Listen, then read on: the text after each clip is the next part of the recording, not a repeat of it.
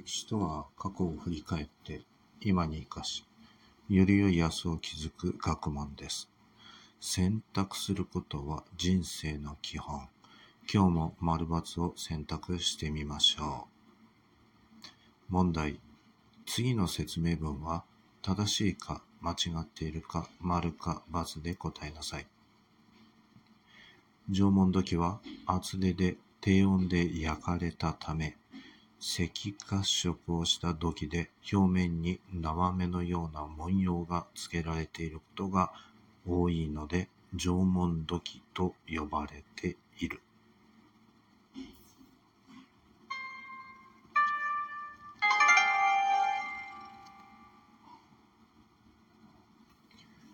答えは×です。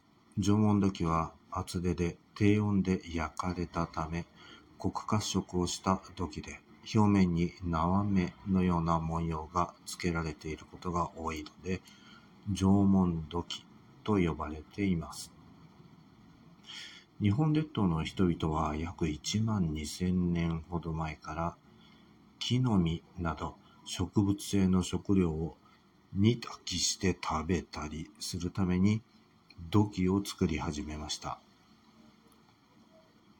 縄文時代には蕎麦、ひょうたん、芋などの栽培も始まりましたが、海面上昇したため、入江に魚や貝類が豊富に取れるようになり、栗、どんぐりなどの木の実、そして鳥鹿、イノシシなどの動物もたくさんいました。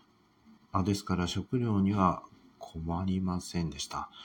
農耕や牧畜はほとんど発達する必要もなく実際発達しませんでした。それは食べるのに困らなかったですから、そんな縄文時代。ある意味で平和な時代だったと言っても良いでしょ